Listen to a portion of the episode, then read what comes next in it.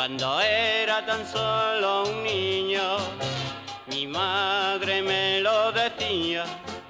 Ea, pues se acabó la Semana Santa y volvió la alegría a las calles después de dos años con las cofradías saliendo menos que el Papa los viernes por la noche.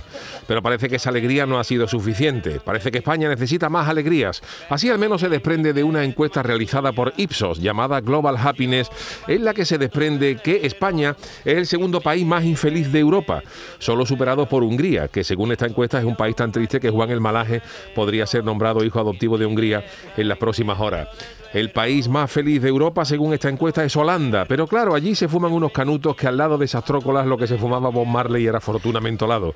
Y cuando un holandés está de bajona, pues se acerca al shop a comprarse una piedrecita de esa de la risa o una magdalena de esas que cuando la pides te la sirve un camarero y cuando te la comes se la pagas a un dragón rosa y se acabó el problema. El segundo país más feliz es Reino Unido, que allí la gente también es de tomarse cualquier cosa menos la atención. Y claro, a la mayoría de británicos le pega un pellizco en la nariz y te echa un tinto. Y con tal afición al mollate, las penas son menos. La verdad es que los últimos tiempos en España no acompañan para emular a Miliki en el día a día. La luz se puso a un precio que hubo gente que destinó el gordo de Navidad a poner una lavadora por la mañana y la calefacción por la noche. La gasolina se ha puesto a un precio que regalar un tarrito de alitro de Simplomo 95 por Navidad ha sido un regalo de lujo máximo.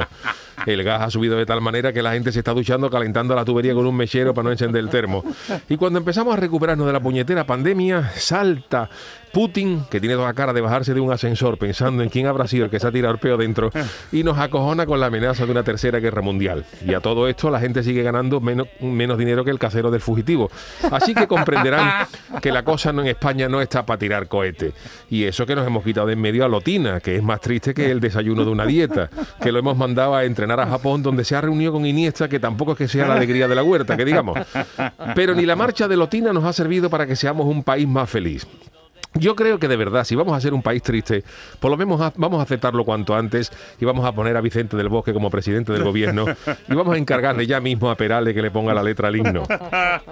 Yo apostaría porque Canal Sur rebautizara este programa como el programa de Juan el Malaje y conectáramos con los lugares más tristes de Andalucía para ver si somos capaces de, de derrotar a Hungría y coronarnos como el país más infeliz de toda Europa. Yo cambiaría el certamen del concurso del Falla por un certamen de música sacra que incluyera el oficio de difuntos de Tomás Luis de Victoria para abrir la final.